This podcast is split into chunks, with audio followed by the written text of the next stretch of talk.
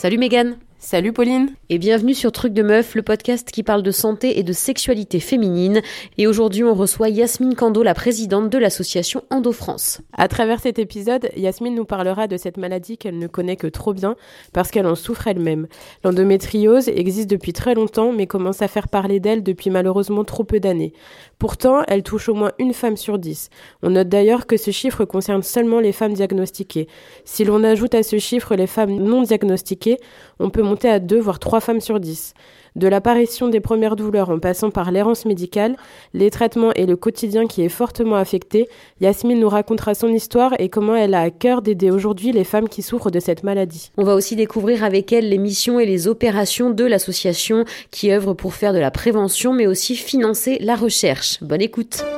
Bonjour Yasmine. Bonjour Mégane. Et bienvenue sur le podcast Truc de Meuf. Est-ce que tu peux te présenter s'il te plaît? Alors je suis Yasmine Kando, je suis présidente de l'association Endo France. Est-ce que déjà tu pourrais commencer par nous expliquer ce que c'est Endo France pour celles et ceux qui ne connaîtraient pas? Alors Endo France, c'est une association de lutte contre l'endométriose. C'est la première qui a été créée en France en 2001. Euh, c'est une association qui aujourd'hui est animée par 120 bénévoles répartis sur toute la France et euh, qui comptabilise 2878 adhérents. Euh, et puis, ben, nos, nos, bénévoles organisent chaque année près de entre 400 et 600 événements pour euh, informer et soutenir le public. Euh, ce sont d'ailleurs nos missions principales soutenir, informer, agir. Donc, on va soutenir les personnes atteintes d'endométriose et leur entourage. On va informer le public sur la maladie et on va agir avec les professionnels de santé et les euh, pouvoirs publics pour améliorer le parcours de soins. Euh, du coup, Yasmine, toi, tu as l'endométriose. Donc, euh, est-ce que tu pourrais nous raconter un petit peu ton parcours et ensuite, bah, je pense, nous raconter aussi bah, comment tu es venue à faire partie de l'association Endo France Alors, effectivement, je pense que quand on s'engage dans Endo France, c'est parce qu'on est concerné par l'endométriose. Donc, moi, j'ai commencé vraiment à souffrir à partir de 16 ans. Et je suis vraiment dans la moyenne puisque l'endométriose, on met à peu près 7 ans à la diagnostiquer. Et eh bien, il m'a fallu 7 ans pour poser le diagnostic d'endométriose. Ça a été 7 ans d'errance médicale vraiment où... Euh, bah à l'époque, euh, ma mère m'avait emmené voir le médecin généraliste qui ne comprenait pas ce qui m'arrivait. Donc j'ai vu des urologues, j'ai vu des gastro-entérologues, j'ai vu des gynécos. Et bah, personne ne comprenait vraiment ce qui se passait, jusqu'au jour où j'ai rencontré un médecin, euh, un autre médecin, qui, en m'écoutant simplement, m'a dit Mais je pense à l'endométriose. Et là, ça a été à la fois le soulagement parce qu'on se dit, bah, enfin, toutes ces années où j'ai souffert, où, on finissait par me dire, bah, écoute, il n'y a rien, euh, voilà, ça a été du soulagement, mais en même temps, ça a été euh, bah, une grande panique parce que la découverte, euh, la découverte de quelque chose qu'on qu ne connaissait pas, et je savais pas trop à quelle sauce j'allais être mangée en fait. Et puis du coup, bah, j'ai rencontré Endo France en 2006. Euh, au moment où la maladie s'est vraiment développée, où j'ai vraiment, vraiment eu de, d'importants problèmes euh, de santé. Euh, j'en étais en 2006 à ma quatrième, troisième ou quatrième opération. Et, euh, du coup, voilà, j'ai rencontré Endo France. Déjà, ça a été intéressant. Enfin, intéressant, c'est pas le terme. Ça a été magique parce que j'ai découvert à ce moment-là que je n'étais pas seule à souffrir d'endométriose, euh, qu'il y avait toute une communauté de femmes euh, qui, qui, souffraient, qui partageaient les mêmes souffrances, les mêmes questionnements. Et puis, j'ai reçu énormément de soutien de la part de cette association. Et à mon tour, j'ai voulu euh, bah, rendre ce que j'avais reçu. Et c'est comme ça que je me suis engagée en 2006, en devenant d'abord bénévole régionale en Normandie. Donc, j'organisais des actions, des conférences avec des médecins, des tables rondes avec des professionnels de santé ou des rencontres amicales, des groupes de parole pour les femmes. Et euh, à partir de 2012, euh, ben, j'en ai pris la présidence euh, jusqu'à aujourd'hui. Et, euh, bah, nous étions 15 bénévoles à l'époque et 260 adhérents. Donc voilà, on a bien grossi et bien grandi depuis. Oui, parce que justement, l'endométriose, c'est une pathologie qui touche énormément de femmes. Il me semble que c'est une sur dix à peu près. Et est-ce que tu pourrais nous expliquer assez simplement ce que c'est comme maladie, qu'est-ce que ça provoque et comment ça peut se soigner? Alors, plus exactement, euh, c'est une personne menstruée sur 10 qui est diagnostiquée d'endométriose. Ça veut dire que probablement compte tenu de l'errance médicale que connaît cette maladie, il y en a deux ou trois sur dix qui sont concernés mais qui ne le savent pas. Euh, alors l'endométriose, qu'est-ce que c'est? L'endométriose, ça tire son nom de l'endomètre. L'endomètre, c'est la muqueuse qui tapisse l'utérus et c'est cette muqueuse qui gonfle au fil du cycle pour accueillir un embryon s'il y a une fécondation. S'il n'y a pas de fécondation, chaque mois, bien évidemment, on a nos règles et ça, en fait, les règles, c'est la muqueuse utérine qui se détache et qui s'évacue.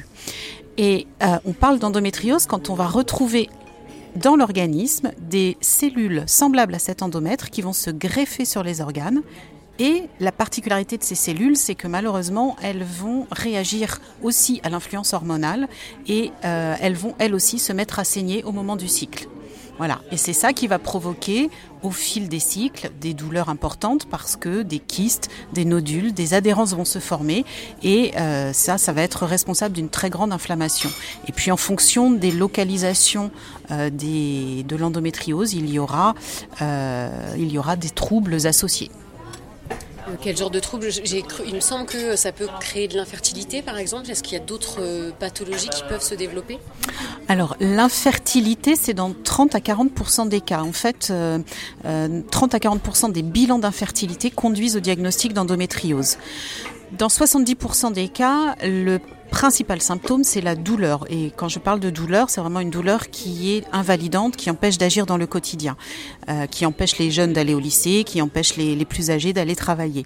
quand je parle de, troubles associés, euh, c'est par exemple quand on a une atteinte d'endométriose digestive, on va avoir des troubles digestifs, donc une alternance diarrhée-constipation par exemple. Si euh, le nodule d'endométriose infiltre de façon trop importante le côlon ou le rectum, ça peut aller jusqu'à l'occlusion intestinale. Donc il peut y avoir quand même des conséquences à long, terme euh, qui, peuvent être, euh, qui peuvent être importantes. On peut avoir des atteintes vésicales, donc des troubles urinaires. Euh, on va avoir des douleurs quand on fait pipi. On va avoir envie de faire pipi très fréquemment. On va avoir des sensations d'infection urinaire, mais sans bactéries, parce que c'est juste l'endométriose qui vient irriter la vessie. Voilà, ça c'est le genre de trouble qu'on peut avoir. L'autre symptôme connu aussi, c'est la dyspareunie, c'est-à-dire les douleurs pendant les rapports sexuels. Et puis, bah, très très souvent, il y a une fatigue chronique qui s'installe, bah, parce que l'organisme lutte contre une douleur en permanence et, c'est compliqué. Et est-ce que ça se soigne? Parce que c'est quand même une maladie du coup très répandue, j'imagine, j'espère, qu'il y a quand même des recherches qui sont menées pour trouver des traitements pour soulager euh, toutes les femmes. Aujourd'hui, on ne sait pas euh, guérir l'endométriose, c'est-à-dire qu'il n'y a pas de traitement curatif définitif. Euh, on sait aujourd'hui poser un pansement sur les lésions pour éviter qu'elles ne saignent, pour éviter qu'elles ne se propagent. Et ça, c'est les, les, pardon, les recommandations de la Haute Autorité de Santé euh, préconisent euh, la prise en continu d'une pilule pour mettre en aménorrhée, c'est-à-dire absence de règles. Parce que, bah, on a bien compris que quand on saignait, les lésions dans le ventre, elles saignent aussi. Et c'est ça qu'il faut éviter, puisque c'est ça qui va générer de la douleur, c'est ça qui va générer des troubles et qui va euh, qui peut provoquer euh, le, développement de la maladie. Donc le traitement de base, ça consiste à stopper les règles. Et à côté de ça, bien sûr, il faut un traitement pour la douleur. Donc, euh, on encourage vivement les femmes à aller voir un médecin de la douleur, euh, ça s'appelle un algologue, ou de bénéficier des services d'un centre antidouleur dans des hôpitaux. Mais c'est compliqué d'y aller. Et c'est compliqué parce qu'il y a des délais d'attente monstrueux, il n'y a pas assez de, médecins de la douleur. Et, euh, du coup, on, oriente euh, effectivement les femmes euh, vers des, enfin les femmes et toute personne menstruée qui souffre d'endométriose, vers des techniques complémentaires, des médecines complémentaires, comme la kinésithérapie par exemple, l'ostéopathie, tout ce qui va être euh, sophrologie, relaxation, yoga, euh, qui, va, qui va amener du bien, développer des endorphines qui vont permettre de gérer la douleur un petit peu au quotidien. Tout ça, ce sont des, des, médecines complémentaires qui sont vraiment importantes dans la prise en charge de l'endométriose aujourd'hui. Et puis, euh, bien sûr, à côté de ça, quand il y a un échec des traitements médicamenteux, bah, il reste la chirurgie. Et la chirurgie, elle doit vraiment être menée par des spécialistes parce que euh, bah, elle peut être vraiment euh, c'est une chirurgie de précision en fait. Hein. Quand on a des urtères qui sont abîmées, quand on a la vessie qui est abîmée, bah, si le geste n'est pas maîtrisé, si le geste chirurgical n'est pas maîtrisé, on peut arriver à des conséquences quand même euh, importantes. Euh, il y a des jeunes femmes qui ne peuvent plus faire pipi toutes seules, qui sont obligées de se sonder à vie pour pouvoir faire pipi.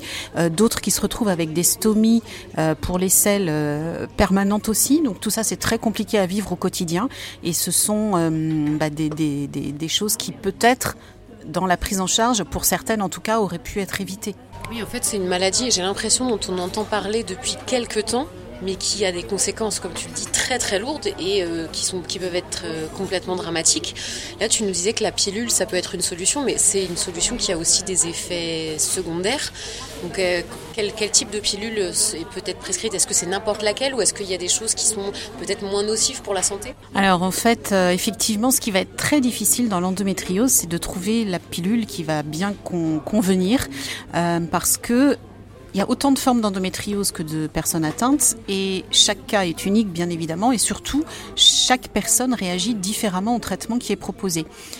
Généralement, euh, ce que dit la Haute Autorité de Santé, c'est qu'il faut commencer par des pilules œstroprogestatives parce que euh, la combinaison des deux pilules permet euh, malgré tout de, d'avoir le moins d'effets secondaires possible. L'œstrogène, on sait que c'est l'hormone qui va faire réagir l'endométriose, mais c'est aussi l'hormone qui nous permet de nous sentir euh, en joie, de bonne humeur, euh, en forme, d'avoir de, la libido, de ne pas euh, de ne pas nous sentir trop fatigués, etc. mais très souvent, selon les formes d'endométriose, ça ne suffit pas. Donc, on, va donner ce qu'on appelle des, des, des traitements à base de progestatifs, donc là où il n'y a qu'une seule hormone, et là, effectivement il y a pas mal d'effets secondaires du type migraine, euh, fatigue intense, prise de poids parfois, euh, changement de, de l'humeur, trouble de la libido. Alors, tout ce que je décris là, ça n'est pas obligatoire, bien évidemment. Il y a des personnes qui prennent ces traitements sans aucun souci, et il y en a d'autres qui, dès les, dès les premières semaines, ressentent ces effets secondaires. C'est vraiment des cas, euh, enfin chaque cas est unique. On ne peut pas prédire à l'avance si on aura ou non ces effets secondaires. Mais en tout cas, chez certaines, bah, ça leur permet de d'apaiser tous les symptômes d'endométriose, de vivre mieux, d'aller travailler, et pour pallier les effets secondaires, bah, elles vont utiliser toutes les techniques complémentaires, l'acupuncture ou des choses comme ça qui vont les aider euh, dans, le, dans le quotidien. Et aussi, une femme qui est sous pilule justement pour euh, traiter son endométriose souhaite avoir un enfant. Comment ça se passe dans ce cas-là? Alors effectivement, la pilule, c'est contraceptif, donc... Euh, pour quand elle voudra quand elle voudra avoir un enfant, il faudra qu'elle l'arrête. Et là, tout dépend de la forme de son endométriose. Si elle a une endométriose modérée ou qui n'est pas du tout positionnée sur les ovaires ou voilà, qui ne la gêne pas trop, si elle n'a pas trop de douleur, bah, elle pourra essayer de, de, faire son bébé. Euh, voilà. Si en revanche l'endométriose est complexe euh, et que dès l'arrêt de la pilule, les douleurs sont très très très fortes, il faut absolument qu'elle en parle à son, à son médecin il y a probablement euh, une façon de, de l'aider, soit par la chirurgie. Euh, enfin, généralement, c'est ce qui est proposé quand les douleurs sont tellement intenses qu'il ne peut pas y avoir de rapport, etc. Soit c'est la chirurgie, soit euh, c'est euh, l'orientation directe en, en parcours de, de, procréation médicalement assistée euh, pour essayer de favoriser une grossesse le plus tôt possible, pour éviter qu'elle ne souffre trop, trop longtemps surtout. et puis en fonction de l'endométriose, bien évidemment, en fonction des formes d'endométriose, ça va être dans le dialogue avec son médecin qu'elle saura quoi faire. Est-ce que je vais en PMA tout de suite? Est-ce que j'essaye encore quelques mois euh, naturellement? Est-ce que je vais me faire opérer d'abord? Enfin voilà, tout ça, ça dépend vraiment de, des situations de, de chacune. Il n'y a pas de il n'y a pas de, de généralité, il n'y a pas de, de règles, sans vilain jeu de mots, en matière d'endométriose. Je voulais savoir du coup au niveau de la sexualité. Euh, moi j'ai des amis qui ont l'endométriose justement, euh, qui ont été accompagnés par Endo France, donc euh, cet épisode est très très attendu. Et je voulais savoir du coup parce qu'elles m'ont dit qu'au niveau des rapports sexuels c'était douloureux. Je voulais savoir du coup est-ce que c'est pour euh, toutes les femmes pareilles ou pas? Forcément. Je suppose que c'est un peu du cas par cas cas aussi. et dans ce cas-là, est-ce qu'il y a des choses qui sont proposées pour que ça soit moins douloureux à ce moment-là? Très bonne question. Euh, alors la, la, dyspareunie, la douleur pendant la, les rapports avec pénétration, ça n'est pas chez toutes les femmes. C'est en fait euh, en fonction des, localisations des lésions d'endométriose. Quand elles ont une endométriose profonde qui va être derrière l'utérus, sur les ligaments utérosacrés, euh, proche du vagin et du rectum, là effectivement, bien évidemment, pendant la pénétration, euh, la verge va taper sur le col de l'utérus, ça va faire bouger l'utérus, ça va réveiller les douleurs, ça peut taper contre le nodule directement, et c'est quelque chose qui fait très très mal.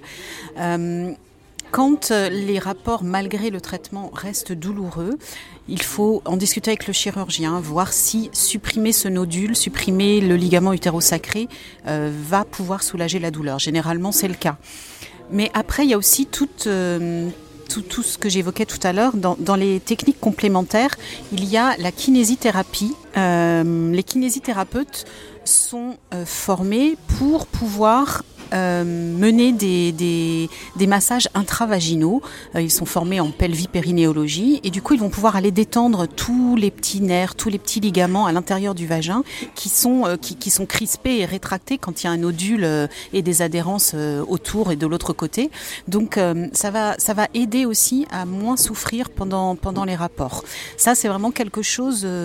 alors les séances peuvent être très douloureuses, il faut le savoir, mais sur le long terme, parce qu'il faut plusieurs séances bien évidemment, ça détend vraiment et euh, ça, ça, permet de, de, de, changer la donne en matière de, de, de rapport et, et, de supprimer les douleurs. Après, il y a aussi, euh, ce qui est très important, c'est de discuter avec le conjoint ou la conjointe et euh, pouvoir peut-être euh, aller voir une sexothérapeute.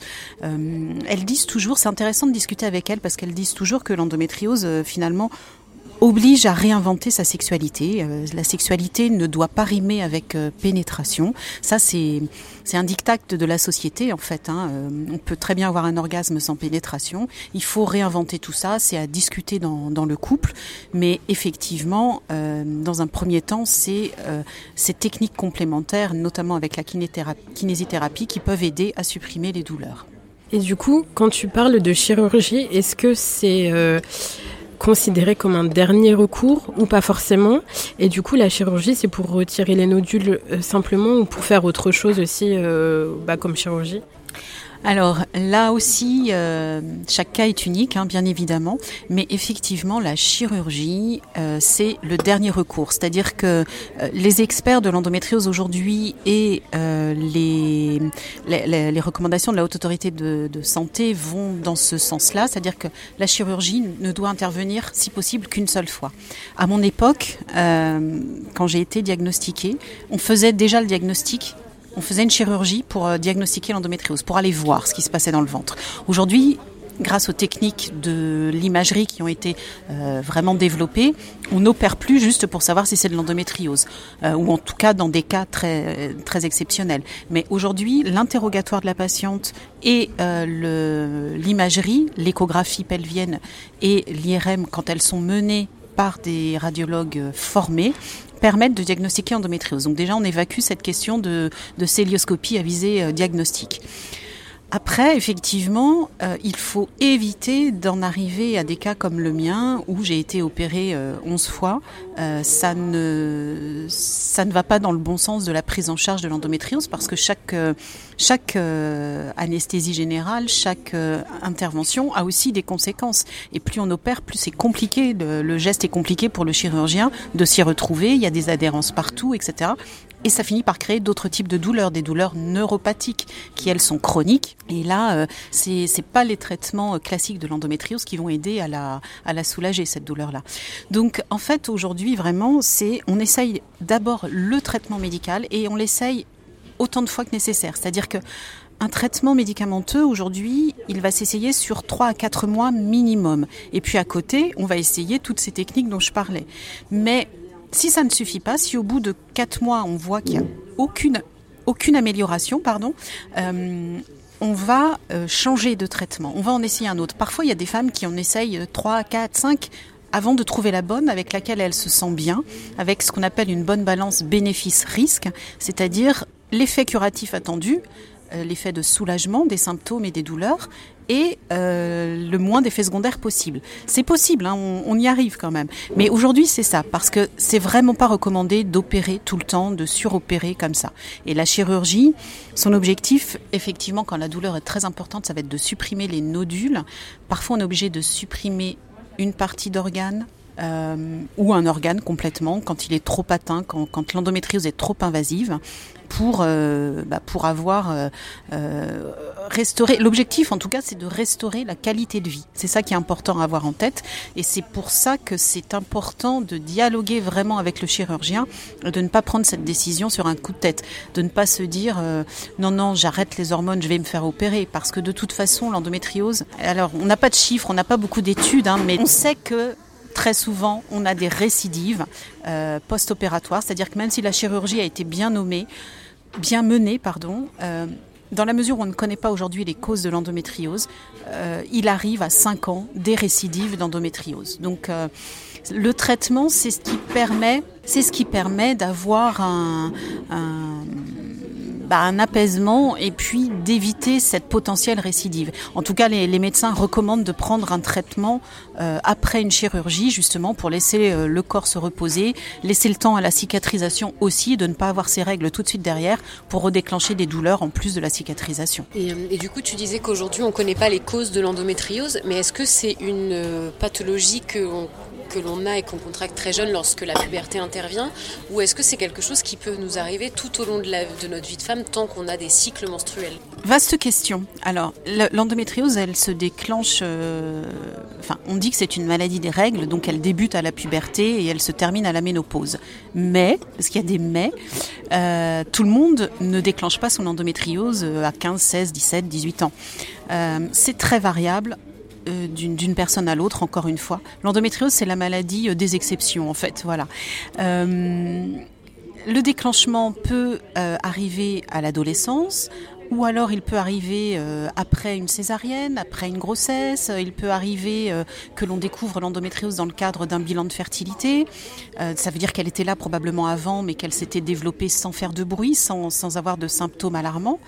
on peut aussi avoir de l'endométriose qui se réveille après la ménopause alors que c'est censé se calmer. On ne sait pas pourquoi. Il y a 3 à 5% de cas d'endométriose euh, à la ménopause. Voilà. Et, tout ça, c'est parce qu'on ne sait pas vraiment, on ne comprend pas d'où ça vient. Il n'y a pas de, de généralité, encore une fois. Il y a plusieurs théories.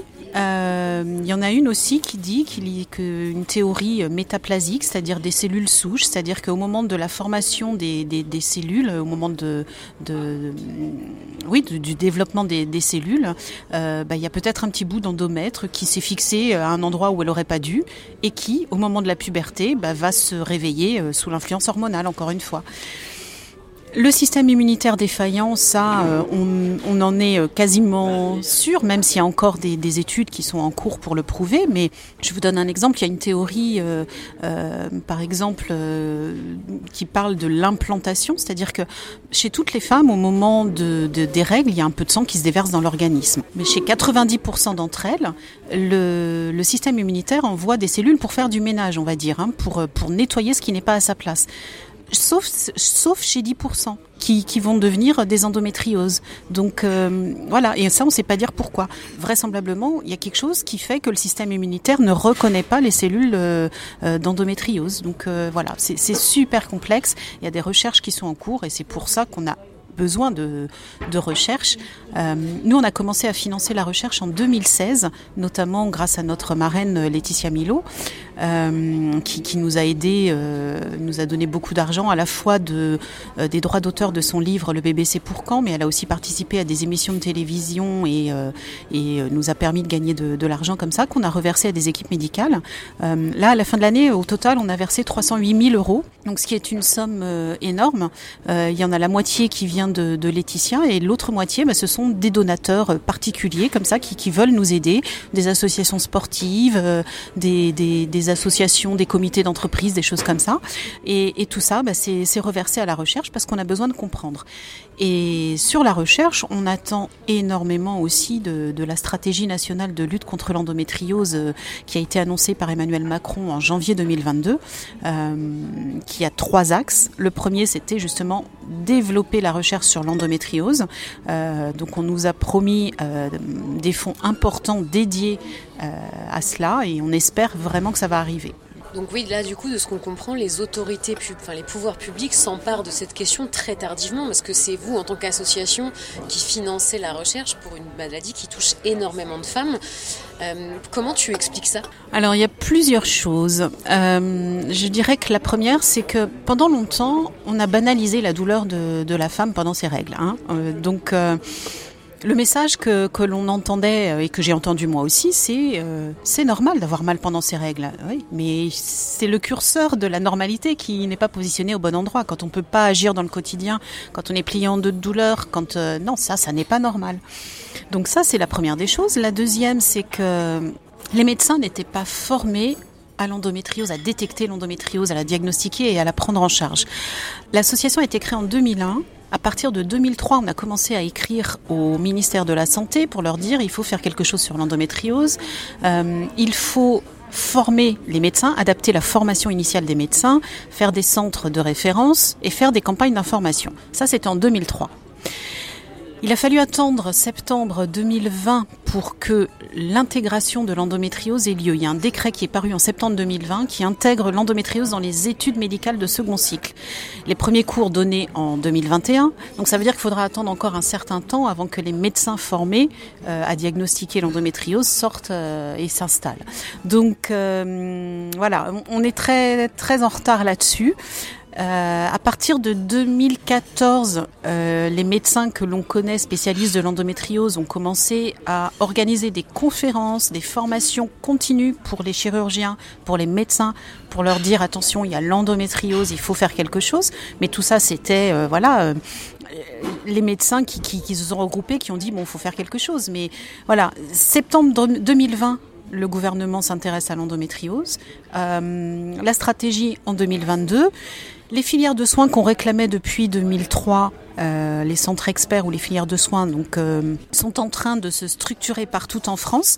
Euh, il y en a quelques-unes qui fonctionnent déjà, qui sont qui sont euh, qui sont bien implantées, mais mais pas sur tout le territoire encore. Donc ça c'est pareil, on est en train de suivre ce dossier parce que c'est important et pour nous les filières de soins c'est ce qui va permettre de mieux orienter les patientes et surtout bah, d'éviter cette errance médicale euh, euh, dont, dont on a toutes souffert finalement quoi. Donc ouais, on en est aujourd'hui je dirais qu'avec cette stratégie qui a été annoncée, on en est à l'ère zéro de la prise en charge de l'endométriose. Et tout est à construire à partir de maintenant. Quand tu nous disais que euh, on développe pas forcément euh, l'endométriose au même moment, euh, j'avais entendu une fois, enfin j'ai rencontré une femme qui me qui avait l'endométriose et qui m'avait dit que ses médecins lui avaient dit quand vous aurez un enfant, euh, ça va changer. Du coup, je voulais savoir, est-ce qu'il y a possibilité, comme le fait qu'on euh, la déclare pas forcément au même moment, est-ce qu'il peut y avoir un retour en arrière ou un arrêt de la maladie ou est-ce qu'on est, ou est-ce que ça reste euh, toute la vie? La grossesse ne guérit pas l'endométriose. Hein. Ça, il faut vraiment l'avoir euh, en tête. C'est une idée reçue. Et d'ailleurs, on a, on a publié un livre qui s'appelle Idées reçues sur l'endométriose avec des médecins qui expliquent justement pourquoi la grossesse ne guérit pas l'endométriose. La grossesse, c'est une mise en sommeil de l'endométriose. C'est la période où on est en aménorrhée naturelle, absence de règles. Donc euh, là, c'est sûr qu'il n'y a plus d'hormones qui viennent nourrir les lésions en place et que donc c'est une période de répit pour toutes celles qui souffrent d'endométriose. Donc ça, c'est la première des choses.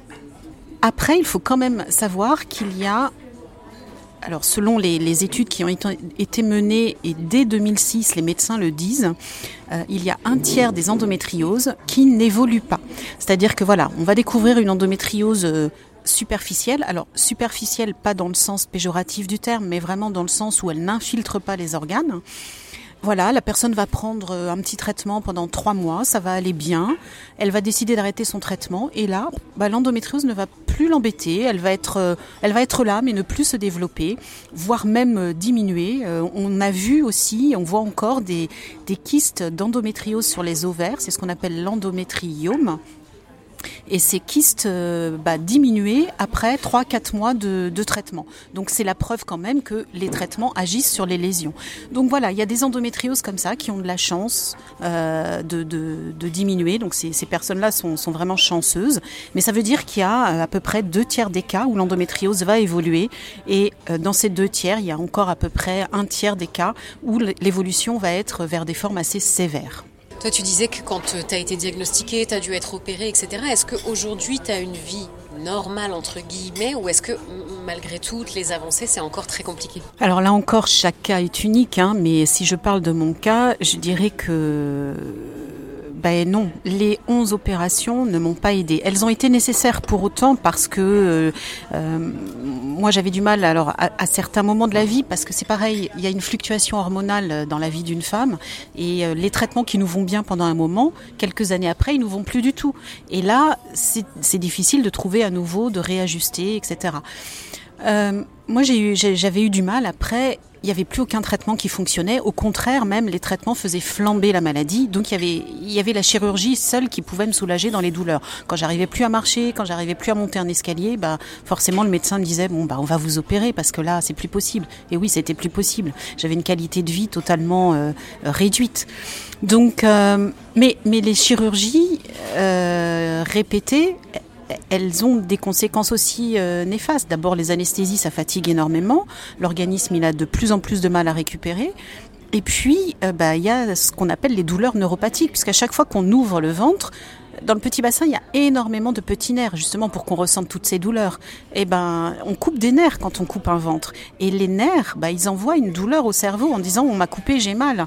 Et, ça, bah, c'est très difficile de se débarrasser de ce type de douleur. Ça n'est plus lié à l'endométriose en tant que telle, puisqu'on a supprimé la lésion d'endométriose. Mais du coup, cette douleur-là, elle reste. Et là, c'est d'autres prises en charge, d'autres traitements sur le long terme. Et, c'est aussi, c'est aussi tout, enfin, très compliqué de gérer ça. Avec le temps, euh, voilà, en 2019, j'ai eu ma onzième euh, opération. Euh, donc j'ai eu neuf opérations vraiment liées à l'endométriose et deux autres pour réparer un petit peu les dégâts puisque j'avais une vessie euh, qui était devenue euh, vraiment paresseuse à cause de, des lésions sur les urtères, etc. Donc voilà, on a dû réparer la vessie. Ensuite, j'ai eu des, nerfs qui ont été abîmés justement par l'endométriose et notamment le nerf pudendal, qui est le nerf qui fait le tour du, du périnée. Euh, c'était, j'en étais arrivée au point, je pouvais plus rester assise plus d'un quart d'heure, je pouvais plus rester debout euh, euh, plus plus d'un quart d'heure, ça me faisait énormément souffrir. J'ai mangé euh, trois mois debout euh, parce que assise c'était impossible. Donc euh, voilà, j'ai dû être opérée pour soulager ces nerfs aussi, faire une décompression des nerfs.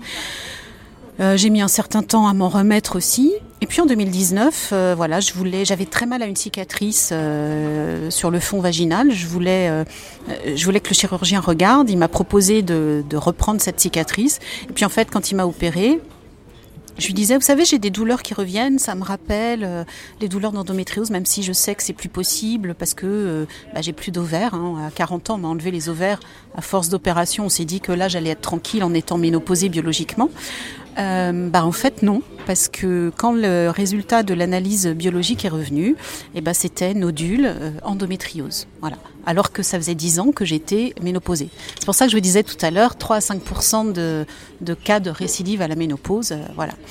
Donc euh, aujourd'hui comment je vais? Alors à force de tout ça, à force de douleur, bah, j'ai développé une fibromyalgie aussi. Donc Quand l'endométriose se calme, bah, c'est la fibromyalgie qui est là. Et je dirais que ça fait euh, une quinzaine d'années que je ne sais pas ce que c'est qu'un jour sans douleur. Euh, on s'habitue à tout. Hein. L'homme est un animal capable de s'adapter euh, à tout. Et la femme peut-être encore plus. Euh, donc euh, on s'habitue à vivre avec une douleur au quotidien, mais euh, parfois c'est usant, moralement c'est usant. Hein. Mais euh, voilà, il faut mettre en œuvre toutes les stratégies, euh, toutes les stratégies possibles. On apprend à s'asseoir différemment et plus au fond d'une chaise pour pas solliciter les ischions et donc euh, le nerf pudendal. On apprend, on apprend à, à, à, vraiment, on apprend à vivre avec une compagne au quotidien, quoi. Voilà.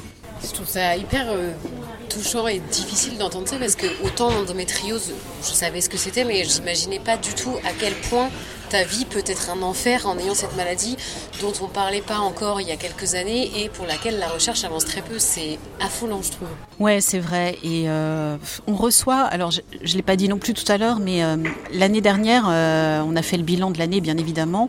Les bénévoles ont répondu à 45 000 mails, hein, j'arrondis, c'est énorme, c'est juste énorme. On est toutes bénévoles, hein, donc on fait ça le soir après le boulot. Euh, mais 45 000 messages de femmes qui sont euh, en souffrance pour certaines, qui ont besoin d'être orientées vers des professionnels. Euh, qui ne comprennent rien à ce, qu'elles vivent. Voilà. Et c'est juste énorme. Et des témoignages avec de vie difficiles avec la maladie, voilà, on en a. Mais bon, ce qui est important, et en tout cas c'est notre positionnement chez EndoFrance, c'est de ne pas laisser la maladie nous définir. Euh, c'est pour ça que je parle jamais d'endo-girl. On n'est pas des endo-girls, parce que sinon c'est laisser la place à la maladie euh, en premier point. Et on veut surtout pas ça. Être euh, atteinte d'endométriose, c'est compliqué, c'est invalidant, c'est une maladie invisible, on a du mal à la comprendre, on a du mal à... Voilà. Mais on finit par euh, accepter. En fait, j'ai longtemps dit que l'endométriose m'avait fait renoncer à énormément de choses. C'est vrai. Mais quand j'ai, alors je vous parle de ça, mais avec euh, euh, un long travail en psychothérapie, euh, avec beaucoup de travail sur moi, beaucoup de, réflexion, j'ai connu la dépression vraiment à cause de la maladie, avec les, difficultés que ça avait engendré, le, le, renoncement au travail, voilà. J'ai connu des moments vraiment difficiles, mais quand on finit par accepter, se dire que bon, bah, c'est une compagne pour la vie, de toute façon, va falloir faire avec parce que j'ai pas le choix.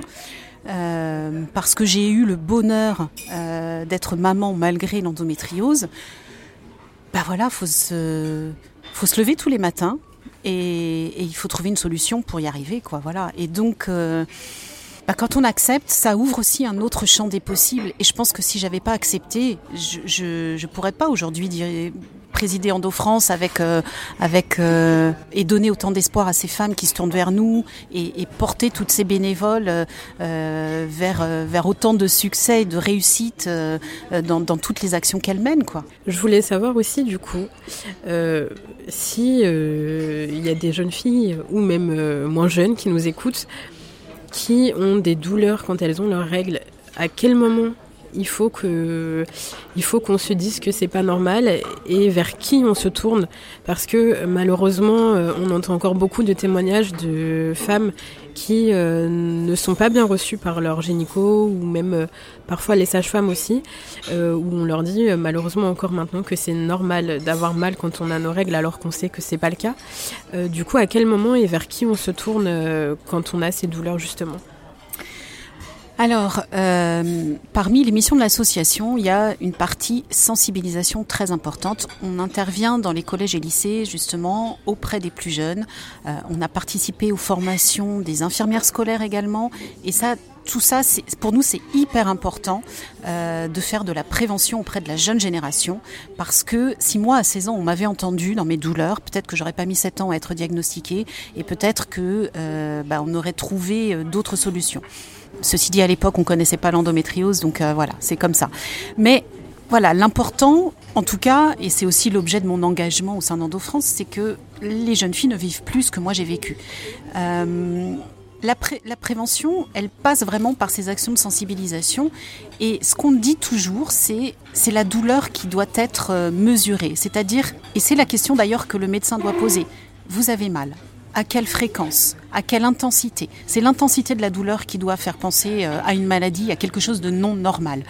Euh, si la douleur... Alors, faut, faut peut-être revenir sur, euh, sur la physiologie, c'est-à-dire que l'utérus pour évacuer cette muqueuse au moment des règles et, ce sang, bah, il contracte forcément. Et ça, ça fait mal. C'est logique, c'est physiologique. Mais ça fait mal si on prend un antispasmodique comme un spasfon, si on prend un antalgique comme le paracétamol et que ça se calme, tout va bien. Là, on est dans une douleur qui est normale. Et c'est cette, euh, et c'est ça qui a fait que les médecins finissaient par dire mais c'est normal d'avoir mal au ventre pendant les règles. Parce que oui, c'est physiologique.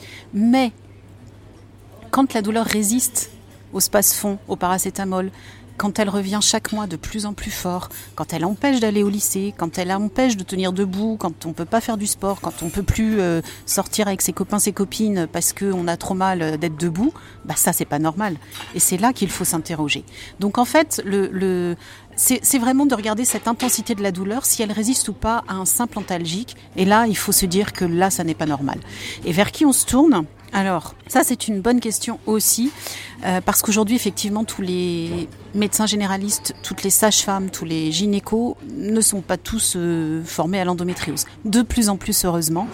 Et euh, l'idée, bah, c'est de se tourner vers, euh, vers les bénévoles d'EndoFrance parce que d'abord, elles sont dans toutes les régions de France et elles ont pu euh, répertorier les, les médecins capables de poser le diagnostic, les radiologues capables de, de, de déceler l'endométriose qui parfois ne fait que quelques millimètres.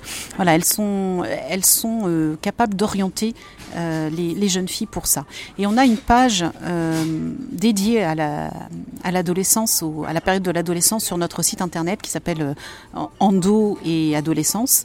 Et euh, on explique justement d'abord qu'il ne faut pas s'affoler parce que toutes les douleurs de règles ne sont pas liées à l'endométriose, mais on, donne les signes, les symptômes d'alerte, voilà. Et puis bien sûr, on dit que la prise en charge, bah, plus on est diagnostiqué tôt, mieux c'est et mieux on va éviter des, des, soucis et surtout on va préserver la qualité de vie et pour celles qui le veulent plus tard, la fertilité parce que ça aussi c'est important. Mais euh, j'en profite pour aussi parler de l'ouvrage L'endométriose de Clara que j'ai publié chez Duno l'année dernière, euh, qui est un format BD, donc illustré par euh, Maeve et des Gribouillis, et qui raconte l'histoire de Clara, 17 ans, euh, qui se plaint de douleurs au ventre, qui en parle à sa mère, qui en parle à son médecin, et le médecin lui dit mais c'est normal Clara, euh, ça ira mieux quand tu seras maman, euh, tu verras plus tard, ta maman était comme toi, c'est tout à fait normal. Sauf que bah, les douleurs continuent, et Clara se dit que bah non, ça fait un an que c'est normal, mais c'est pas normal, je peux pas aller au lycée, je peux pas faire sport, etc. C'est une BD basée sur des témoignages réels et on voit tout son parcours jusqu'au diagnostic et ce qu'elle met en place ensuite pour, euh, aller mieux. Euh, c'est important vraiment pour nous de, prévenir cette jeune génération euh, pour, bah, préserver leur qualité de vie. Oui, donc du coup, ce qu'on peut dire, c'est que si jamais il y a des douleurs qu'on détecte qui sont pas normales, il faut vraiment pas hésiter à se tourner vers EndoFrance. On va mettre le lien d'ailleurs dans la description du podcast. Et que vous vous êtes, vous avez des gens qui sont tout à fait capables d'orienter les jeunes ou les moins jeunes vers les professionnels qui sont compétents, qui sont formés, parce que on le sait, hein, même sans avoir d'endométriose, quand on se retrouve face à un gynéco qui nous dit mais non mademoiselle, ce que vous avez c'est rien du tout, ou alors oh bah vous avez un peu de poids en trop, il faut maigrir, il y a rien de plus décourageant. Et c'est comme ça qu'on se soigne pas justement. Exactement. Et euh, on a d'ailleurs mené une campagne d'information auprès des infirmières scolaires avec une affiche avec le personnage de Clara, justement, de, issu du livre, euh, qui dit on n'est pas trop jeune pour avoir de l'endométriose. Parce que on avait des remontées de jeunes filles, justement, qui me disaient bah, je viens de chez le médecin, mais il me dit que je suis trop jeune pour avoir de l'endométriose, qu'est-ce que vous en pensez? Ben non, l'endométriose, elle débute euh, à l'adolescence potentiellement. Donc, voilà, ça mérite d'être une voie qui doit être explorée. Donc euh, voilà, on a fait cette campagne d'affichage pour lutter contre ce message. Il n'y a pas d'âge pour l'endométriose, vraiment. Et du coup, est-ce qu'il y a d'autres actions que vous menez euh, tout au long de l'année euh, avec l'association? Vraiment, l'ADN d'EndoFrance, si j'ose m'exprimer ainsi, c'est le soutien. Et, euh, et toute l'année, on, apporte vraiment un, un, soutien à la fois en présentiel et en visio aux personnes qui se tournent vers nous. Alors, on va privilégier bien évidemment nos adhérents. Euh, on va leur offrir par exemple des rendez-vous individuels avec une bénévole quand elles sont perdues dans leur parcours, quand elles ont besoin d'en parler, euh, quand elles ont besoin d'une orientation vraiment individuelle. Donc, euh, elles passent une heure en visio avec une bénévole pour, pour avoir des solutions. On va leur offrir également de rencontrer des thérapeutes ou des médecins pour poser toutes leurs questions pour savoir, euh, bah, par exemple, on, a fait des questions-réponses avec un, chirurgien gynécologue, on a fait des questions-réponses avec une sexothérapeute, avec avec aussi des kinés, des ostéos, pour que pour qu'elle trouve des pistes, des voies. Voilà, on organise des ateliers de découverte, par exemple de la sophrologie, d'hypnose, pour qu'elles puissent tester et voir si ça leur convient. On leur offre des cours de yoga euh, euh, ou des cours d'automassage, etc. Et puis euh, pour tout le monde, pour pour le public en général, voilà, on, organise des rencontres amicales pour on offre un espace de parole en fait aux couples, aux personnes, pour qu'elles posent voilà leur vie avec leurs difficultés avec la maladie et puis, on va organiser ces conférences et ces tables rondes tout au long de l'année. Donc, on est vraiment dans des actions d'information et de sensibilisation et de soutien. Voilà, j'ai parlé tout à l'heure de, la sensibilisation en établissement scolaire, mais on fait aussi des sensibilisations en entreprise et de plus en plus. Et euh, ça, pour nous, c'est important parce que c'est une maladie invisible qui, dans certaines formes, peuvent relever du handicap invisible. Et c'est important que les managers comme les employés ait conscience que cette maladie existe et de ce des conséquences qu'elles peuvent avoir sur le quotidien professionnel. Et là, on va aussi amener toutes les pistes possibles pour aider les personnes à rester dans l'emploi euh, en lien notamment avec la médecine du travail. Euh, on a d'ailleurs rédigé aussi un livre blanc qui s'appelle Endométriose et emploi, euh, que l'on diffuse aussi avec Kerialis, qui est une mutuelle qui a particularité, la particularité de Kerialis, c'est d'avoir 80% d'adhérentes féminines. Donc voilà, elle a, décidé de s'investir à nos côtés sur cette cause de l'endométriose et on a diffusé le livre blanc ensemble.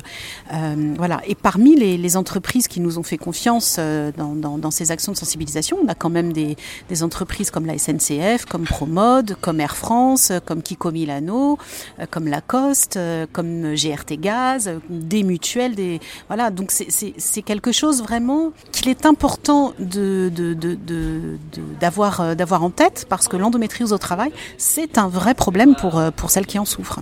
Aujourd'hui, euh, en France, est-ce que c'est reconnu comme une maladie, comme une affection de longue durée, l'endométriose ou pas? Parce que justement, j'ai euh, une amie qui a l'endométriose et qui me disait que c'était euh, faire les imageries, les actes d'imagerie médicale, etc. C'était extrêmement cher et que du coup, c'était un frein pour elle bah, de faire ces actes d'imagerie médicale. et je crois que c'est d'ailleurs pas pris en charge alors effectivement, l'endométriose n'est pas reconnue comme affection longue durée euh, dans la liste des ALD 30, c'est-à-dire des maladies qui ouvrent systématiquement droit à, l'ALD. En revanche, euh, il est possible d'obtenir une ALD 31, une ALD hors liste, pour l'endométriose. Mais là, il ne faut pas que. Donc, c'est un, dossier qui est à, mener, à monter avec le médecin euh, traitant, qui va envoyer ce dossier à la sécurité sociale. Il ne faut pas qu'il se contente de mettre ALD pour endométriose. Il faut qu'il vraiment détaille le parcours de soins. C'est-à-dire, je, je, dis n'importe quoi, bah, opération à venir, traitement en cours, détailler les traitements en cours, qu'ils soient hormonaux ou euh, antalgiques, euh, détailler euh, les, les, prises en charge spécifiques dont bénéficie la personne pour l'accompagner dans le quotidien avec la maladie. Et là, ça permet effectivement l'obtention de cette ALD 30 ce qu'il faut avoir en tête sur euh, l'ALD, que ce soit l'ALD 30 d'ailleurs ou l'ALD 31, c'est que de toute façon, elle ne prend pas en charge euh, tout ce qui n'est pas remboursé par la sécurité sociale. C'est-à-dire typiquement les dépassements d'honoraires des médecins. Si on va voir un médecin qui consulte dans le public, ALD 30 ou ALD 31, le dépassement d'honoraires reste à la charge de la, patiente. Euh, c'est pareil pour les actes d'imagerie, justement. Ça, malheureusement, ça ne changera rien. Idem si on veut aller voir une une sophrologue, etc. Ça n'est pas pris en charge par la sécurité sociale. Donc, la LD 30, 30 ou 31 n'intervient pas dans le, dans le remboursement de ces frais-là. Il y a une autre reconnaissance qui est importante aussi pour les personnes atteintes d'endométriose, c'est la RQTH, la reconnaissance de la qualité de travailleur handicapé, euh, parce que ça, ça va vraiment permettre un aménagement euh, du poste de travail. Et on, oriente vraiment les, femmes qui sont en souffrance dans leur travail vers ça, parce que vraiment, euh, l'employeur est obligé, sur préconisation du médecin du travail, d'aménager le poste. Alors ça peut aller de l'achat d'une simple chaise beaucoup plus confortable pour qu'elle puisse rester assise. Ça peut être avoir plus de jours de télétravail. Ça peut être revoir carrément la fiche de poste aussi s'il y a des missions qui sont trop complexes pour elle. voilà, mais ça c'est quelque chose vraiment qui peut aider aussi dans le maintien en emploi. Est-ce qu'il y a quelque chose que tu souhaiterais ajouter sur le sujet de l'endométriose en général? Euh, oui, j'aimerais remercier euh, bien évidemment notre marraine d'être présente à nos côtés. Elle nous a offert notamment des spots de sensibilisation qui ont été diffusés euh, sur TF1. L'année dernière, elle nous a fait un joli, un joli spot aussi de sensibilisation pour, pour, les, pour les lycéens. mais je voudrais aussi remercier notre parrain, parce qu'on a un parrain qui est Thomas Ramos, qui est joueur de rugby et au Stade toulousain et en équipe de France. Thomas il s'est engagé aussi pour soutenir euh, la voix des conjointes et des conjoints. Et lui, il accompagne sa femme atteinte d'endométriose. Et, c'est important parce que l'endométriose, bah, ça ne se vit pas seul. C'est une maladie qui se vit à deux. C'est une maladie euh, bah, qui se vit en famille quand on a la chance d'avoir une famille. Euh, et, c'est important d'avoir ce regard-là aussi parce que souvent on a des, des, conjoints ou même des papas, des frères qui nous écrivent, des fils qui nous écrivent pour leur maman et qui nous disent mais qu'est-ce que je peux faire pour les et on trouve ça tellement touchant. Et, c'est ça que Thomas voulait porter justement euh, à travers son engagement à nos côtés en tant que, en tant que parrain. Merci beaucoup pour ce témoignage. C'était super intéressant. On a appris beaucoup, euh, beaucoup de choses. Merci, euh, merci à vous deux de, de, m'avoir donné la parole parce que vraiment sensibiliser sur l'endométriose, c'est aujourd'hui la chose la plus importante et qui peut changer la vie d'une femme. On espère que cet épisode vous a plu et qu'il vous a permis de vous sentir moins seul si vous souffrez de l'endométriose, mais aussi qu'il vous aura donné des conseils et du courage si vous n'êtes pas encore diagnostiqué. N'hésitez pas à vous rapprocher d'EndoFrance si vous avez besoin de plus d'informations, de conseils et d'aide. Les équipes feront leur maximum pour que vous soyez accompagnés au mieux. Et nous, en attendant, on se retrouve la semaine prochaine. N'hésitez pas à vous abonner au compte d'EndoFrance, mais aussi à Truc de Meuf pour ne rater aucun épisode. On vous dit à la semaine prochaine. Ciao les meufs